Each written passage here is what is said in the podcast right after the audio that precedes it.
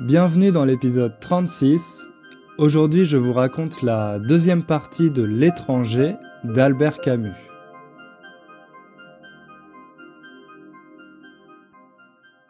Salut à tous, j'espère que vous allez bien.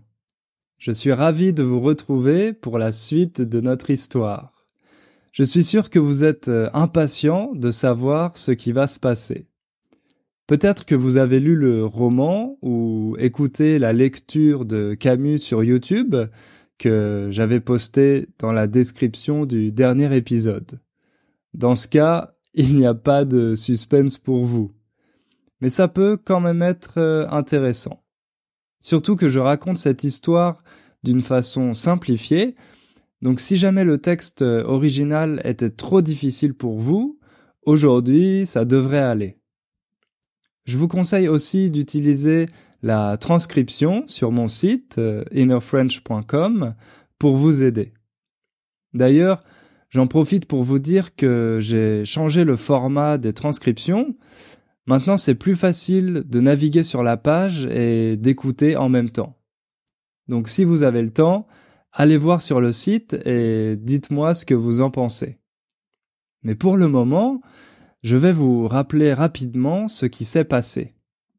Notre euh, héros s'appelle Meursault et c'est lui qui nous raconte son histoire. Au début du roman, sa mère meurt, mais ça ne semble pas beaucoup l'affecter.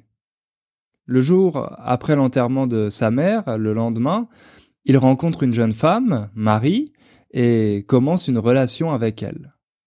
Tout va bien jusqu'à ce que le voisin de Meursault Raymond, l'entraîne dans une histoire de règlement de compte avec un groupe d'Arabes. Car euh, les événements se passent en Algérie quand ce pays était une colonie française. Raymond a frappé la sœur d'un Arabe et celui-ci veut se venger. À cause de cette histoire, Meursault tue cet homme avec un revolver un après-midi sur une plage. Mais on ne comprend pas vraiment pourquoi il le fait. Lui-même ne comprend pas vraiment son acte. C'est au moment de ce meurtre que nous nous sommes arrêtés la dernière fois. Aujourd'hui, nous allons vivre le procès de Meursault qui doit être jugé pour son crime.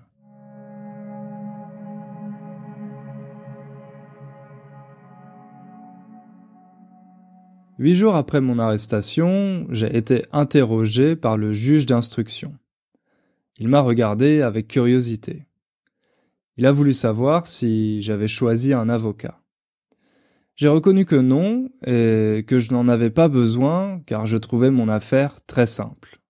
Il a souri en disant C'est un avis.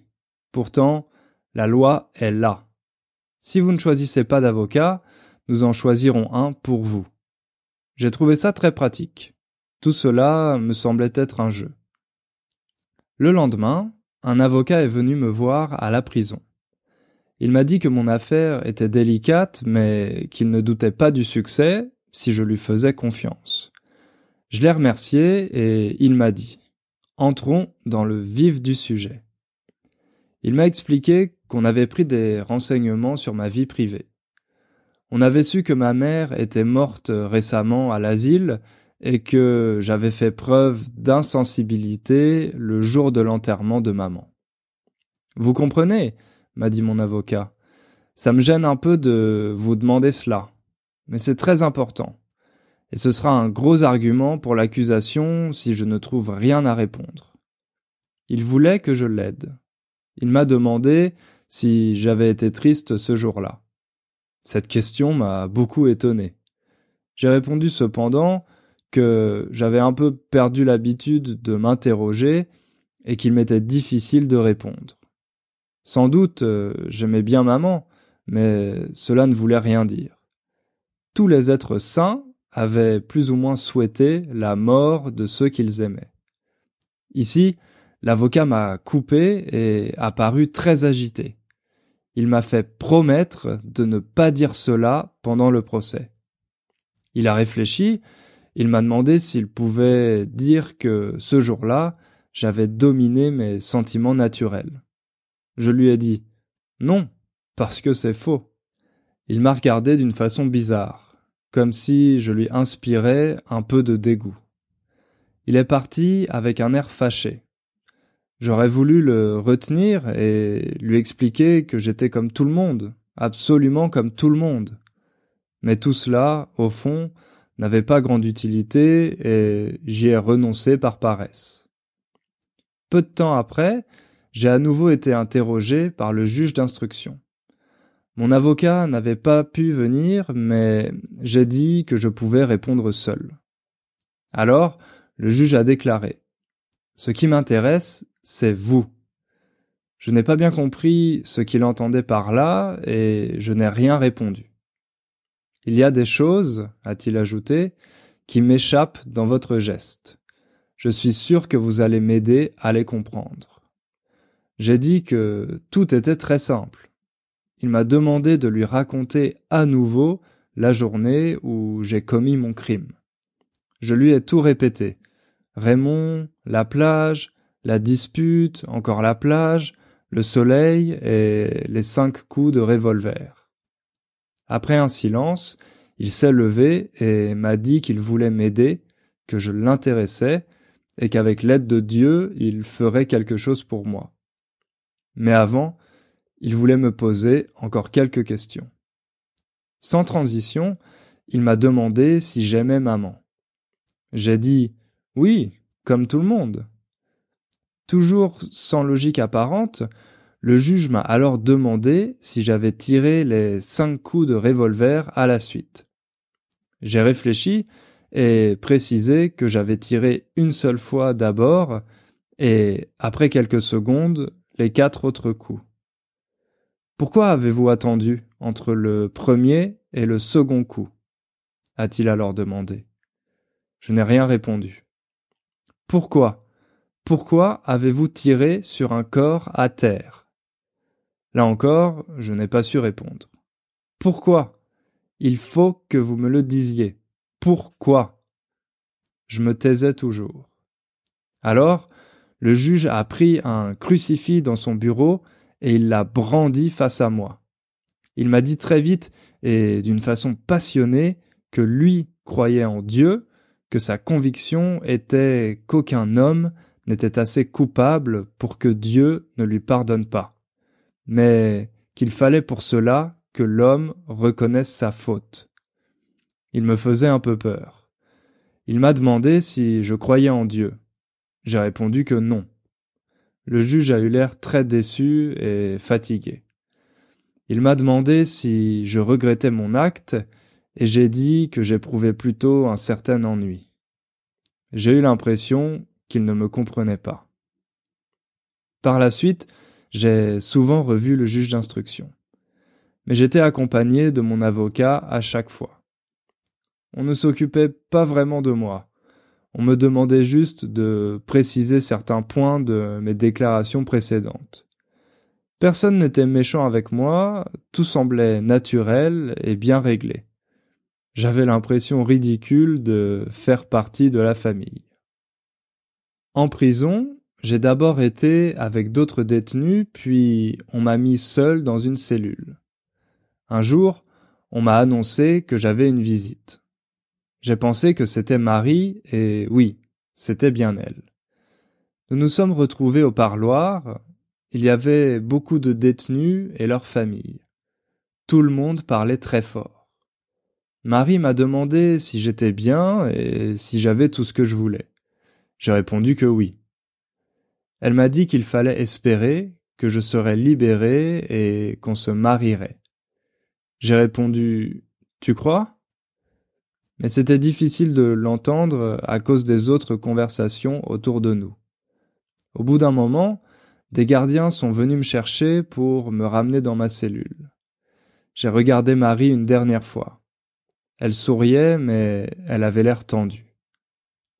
Pour moi, le plus difficile en prison, c'est que j'avais des pensées d'homme libre. Par exemple, j'avais envie d'aller à la plage ou de fumer des cigarettes. Je pensais aussi beaucoup aux femmes. Pas à Marie ni à une femme en particulier, mais à toutes les femmes avec lesquelles j'avais couché. Petit à petit, Je me suis habitué à la vie en prison. J'attendais la promenade quotidienne ou la visite de mon avocat. J'ai pensé que finalement, on pouvait s'habituer à tout. En fait, je n'étais pas trop malheureux.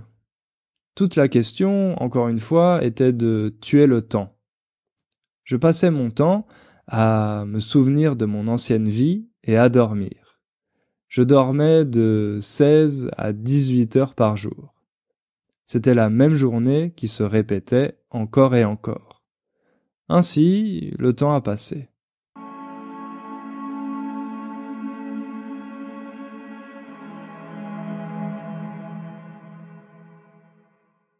Après onze mois d'instruction, mon procès est arrivé. Ça m'intéressait de voir un procès. Je n'avais jamais eu l'occasion d'en voir dans ma vie. La salle était remplie. J'ai vu les jurés assis en face de moi qui m'observaient. Il y avait aussi beaucoup de journalistes. Tout le monde se parlait comme dans un club où l'on est heureux de se retrouver. J'avais l'impression d'être de trop, comme un intrus. Mon avocat est arrivé. Il est allé vers les journalistes à serrer des mains. Ils ont plaisanté, ri et avaient l'air tout à fait à l'aise. Les trois juges sont entrés et le procès a commencé. Comme je ne connaissais pas les règles d'un procès, je n'ai pas très bien compris tout ce qui s'est passé ensuite. Le président m'a questionné avec calme. Il a raconté ce qui s'était passé le jour de l'incident en me demandant de confirmer les faits. C'était assez long car euh, il racontait ça avec beaucoup de détails. Ensuite, il m'a posé des questions sur maman. Il m'a demandé pourquoi je l'avais mise à l'asile. J'ai répondu que c'était parce que je manquais d'argent pour la faire garder et soigner. Il m'a demandé si cela avait été difficile et j'ai répondu que ni maman ni moi n'attendions plus rien l'un de l'autre et que nous nous étions habitués à nos nouvelles vies. Le président a dit alors qu'il ne voulait pas insister sur ce point et il a demandé au procureur euh, s'il ne voyait pas d'autres questions à me poser. Celui-ci a dit qu'il voulait savoir si j'étais retourné sur la plage avec l'intention de tuer l'arabe. J'ai répondu que non et que c'était simplement le hasard. Le procès s'est interrompu pour le déjeuner. L'après-midi, tout a recommencé avec l'audition des témoins. C'est d'abord le directeur de l'asile de maman qui a été interrogé. Il a dit qu'il avait été surpris de mon calme le jour de l'enterrement, que je n'avais pas voulu voir maman et que je n'avais pas pleuré une seule fois. J'ai senti tous les regards se posaient sur moi. Pour la première fois depuis des années, j'ai eu une envie stupide de pleurer parce que j'ai senti combien j'étais détesté par tous ces gens-là. Pour la première fois, j'ai compris que j'étais coupable. Ensuite, on a fait venir les témoins cités par la défense. La défense, c'était moi. D'abord Céleste, le patron du restaurant. On lui a demandé si j'étais son client et il a dit oui, mais c'était aussi un ami. On lui a demandé encore ce qu'il pensait de mon crime. Il a dit Pour moi, c'est un malheur. Un malheur, tout le monde sait ce que c'est. Ça vous laisse sans défense. Eh bien pour moi, c'est un malheur. Il allait continuer, mais le président lui a dit que c'était bien et qu'on le remerciait. Céleste s'est alors retourné vers moi. Il avait l'air de me demander ce qu'il pouvait encore faire. Moi je n'ai rien dit.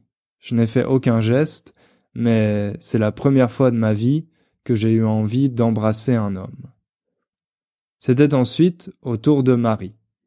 Elle semblait très nerveuse.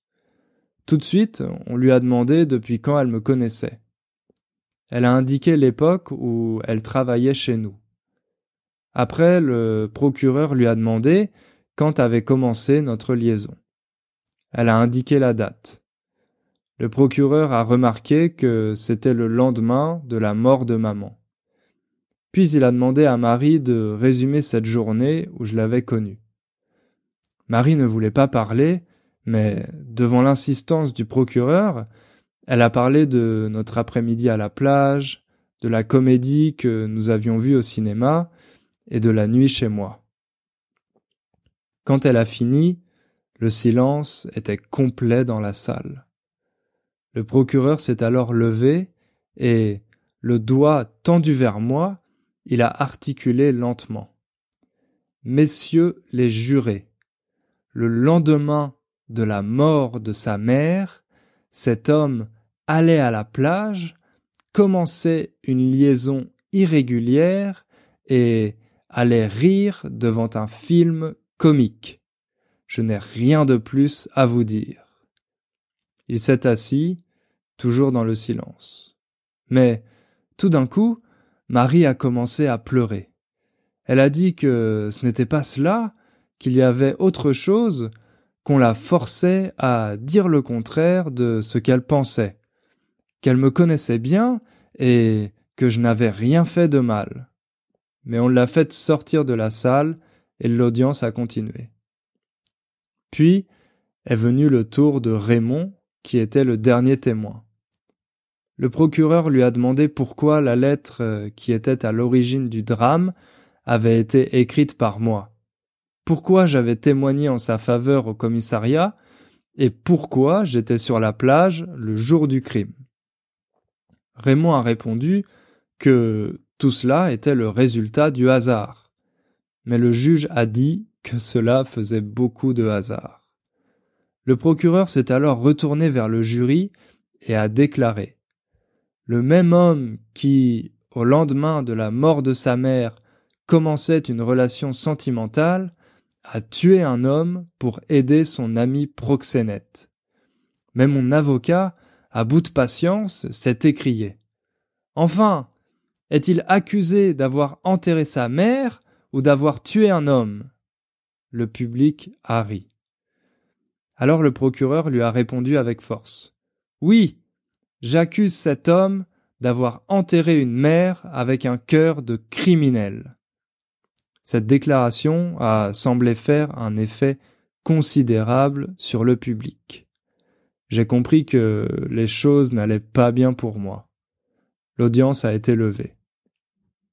Même sur un banc d'accusés, il est toujours intéressant d'entendre parler de soi.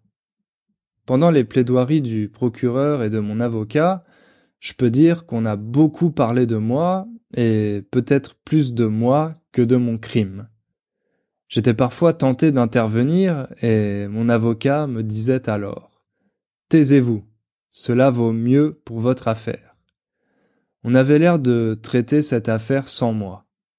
De temps en temps, j'avais envie d'interrompre tout le monde et de dire Mais tout de même, qui est l'accusé? C'est important d'être l'accusé. Et j'ai quelque chose à dire. Mais après tout, je n'avais rien à dire. Le procureur a voulu démontrer que mon acte était un crime prémédité. Il a raconté tous les événements avec une certaine logique. C'est vrai que sa version était assez claire et plausible. Ensuite, il a demandé au juré.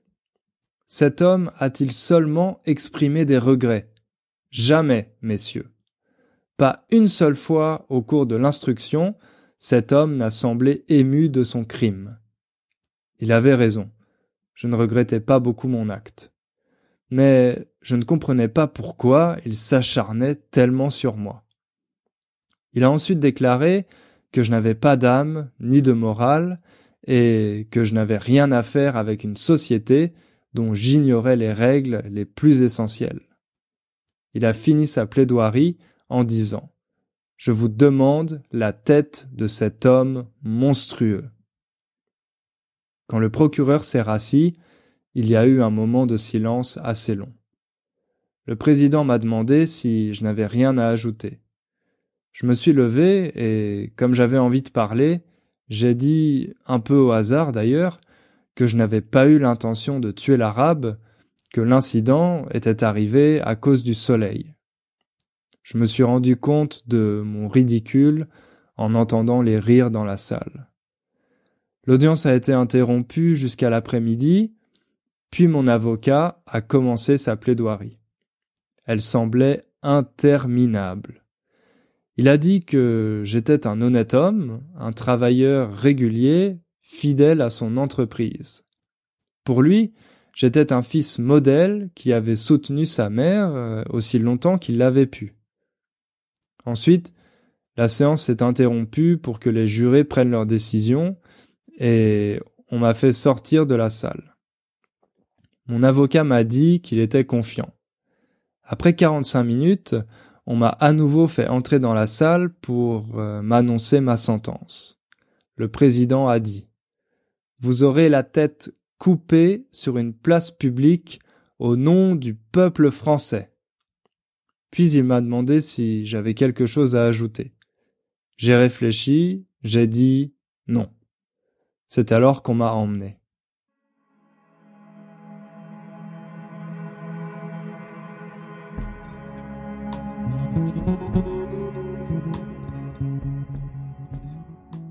Dans ma cellule, je me demandais comment se passerait mon exécution. Je me demandais aussi si des condamnés avaient déjà réussi à s'échapper. Au moins une fois. Dans un sens, je crois que cela m'aurait suffi. Mon cœur aurait imaginé le reste. Tout cela me semblait ridicule. La sentence aurait pu être complètement différente. Mais j'étais obligé de reconnaître que, dès la seconde où elle avait été prononcée, ses effets devenaient certains. J'imaginais le moment où il viendrait me chercher. J'essayais de ne pas y penser, mais c'était plus fort que moi. Un prêtre est venu me rendre visite. Je lui ai dit que je ne croyais pas en Dieu. Il a voulu savoir si j'en étais bien sûr, et j'ai dit que cela me paraissait une question sans importance. Je lui ai dit que ça ne m'intéressait pas. Il m'a demandé si je parlais comme ça à cause du désespoir. Je lui ai expliqué que je n'étais pas désespéré. J'avais seulement peur. C'était bien naturel. Dieu peut vous aider, a-t-il remarqué. Tous ceux que j'ai connus dans votre cas se sont tournés vers lui. J'ai reconnu que c'était leur droit. Mais moi, je ne voulais pas qu'on m'aide et je n'avais pas le temps de m'intéresser à ces questions. Il a eu l'air de s'énerver. Il m'a dit que s'il me parlait comme ça, ce n'était pas parce que j'étais condamné à mort. À son avis, nous étions tous condamnés à mort. Mais je l'ai interrompu en lui disant que ce n'était pas la même chose et que, d'ailleurs, ce ne pouvait être en aucun cas une consolation. Certes, a-t-il approuvé, mais vous mourrez plus tard si vous ne mourrez pas aujourd'hui. La même question se posera alors. Comment vivrez-vous cette terrible épreuve? J'ai répondu que je la vivrais exactement comme je la vivais en ce moment. Alors le prêtre s'est levé et m'a regardé droit dans les yeux. Il m'a demandé N'avez-vous donc aucun espoir et vivez-vous avec la pensée que vous allez mourir? Oui, ai-je répondu j'ai senti qu'il commençait à m'ennuyer. Selon lui, la justice des hommes n'était rien et la justice de Dieu tout. J'ai répondu que c'était la première qui m'avait condamné. Il m'a répondu qu'elle n'avait pas, pour autant, lavé mon péché. Je lui ai dit que je ne savais pas ce qu'était un péché. On m'avait seulement appris que j'étais un coupable. J'étais coupable, je payais, on ne pouvait rien me demander de plus. Il m'a répondu que si, on pourrait me demander plus. Le prêtre m'a regardé avec une sorte de tristesse, puis il a demandé si je lui permettais de m'embrasser. Non, ai-je répondu. Je voulais lui demander de partir, mais il s'est écrié. Non, je ne peux pas vous croire. Je suis sûr qu'il vous est arrivé de souhaiter une autre vie. Je lui ai répondu que naturellement, mais cela n'avait pas plus d'importance que de souhaiter d'être riche, de nager très vite ou d'être plus beau. C'était du même ordre. Mais lui m'a arrêté et il voulait savoir comment je voyais cette autre vie. Alors je lui ai crié. une vie où je pourrais me souvenir de celle-ci. Et aussitôt, je lui ai dit que j'en avais assez. Il voulait encore me parler de Dieu, mais je me suis avancé vers lui et j'ai tenté de lui expliquer une dernière fois qu'il me restait peu de temps. Je ne voulais pas le perdre avec Dieu. Il a essayé de changer de sujet en me demandant pourquoi je l'appelais monsieur et non pas mon père. Cela m'a énervé, je lui ai répondu qu'il n'était pas mon père, il était avec les autres. Non, mon fils, a-t-il dit en mettant la main sur mon épaule. Je suis avec vous, mais vous ne pouvez pas le savoir parce que vous avez un cœur aveugle. Je prierai pour vous. Alors, je ne sais pas pourquoi, il y a quelque chose qui a explosé en moi. Je me suis mis à crier. Je l'ai insulté et je lui ai dit de ne pas prier. Je l'ai attrapé par le col. Il avait l'air si certain, n'est-ce pas? Pourtant, aucune de ces certitudes ne valait un cheveu de femme. Il n'était même pas sûr d'être en vie, puisqu'il vivait comme un mort. Moi, j'avais l'air d'avoir les mains vides mais j'étais sûr de moi, sûr de tout, plus sûr que lui, sûr de ma vie et de cette mort qui allait venir. Oui, je n'avais que cela. Mais du moins, je tenais cette vérité autant qu'elle me tenait. J'avais eu raison, j'avais encore raison, j'avais toujours raison. J'avais vécu de telle façon et j'aurais pu vivre de telle autre. J'avais fait ceci et je n'avais pas fait cela. Je n'avais pas fait telle chose alors que j'avais fait cette autre. Et après? C'était comme si j'avais attendu pendant tout le temps cette minute. Rien, rien n'avait d'importance, et je savais bien pourquoi. Lui aussi savait pourquoi. La mort des autres, l'amour d'une mère, son Dieu, les vies qu'on choisit, tout cela n'avait aucune importance. Comprenait-il? Comprenait-il donc? Tout le monde était privilégié. Il n'y avait que des privilégiés. Les autres aussi, on les condamnerait un jour. Lui aussi, on le condamnerait. Des gardiens sont arrivés pour nous séparer et m'ont menacé. Le prêtre les a calmés et m'a regardé un moment en silence.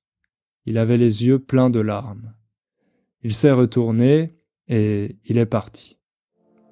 J'ai retrouvé le calme. J'étais épuisé et je me suis endormi. Puis j'ai été réveillé par des sirènes. Elles annonçaient des départs pour un monde qui maintenant était à jamais indifférent. Pour la première fois depuis bien longtemps, j'ai pensé à maman. Elle avait essayé de recommencer sa vie à l'asile. Personne, personne n'avait le droit de pleurer sur elle. Et moi aussi, je me suis senti prêt à tout revivre. Comme si cette grande colère m'avait purgé du mal, vidé d'espoir, devant cette nuit chargée de signes et d'étoiles, je m'ouvrais pour la première fois à la tendre indifférence du monde. J'ai senti que j'avais été heureux et que je l'étais encore. Pour que tout soit consommé, pour que je me sente moins seul, il me restait à souhaiter qu'il y ait beaucoup de spectateurs le jour de mon exécution et qu'ils m'accueillent avec des cris de haine.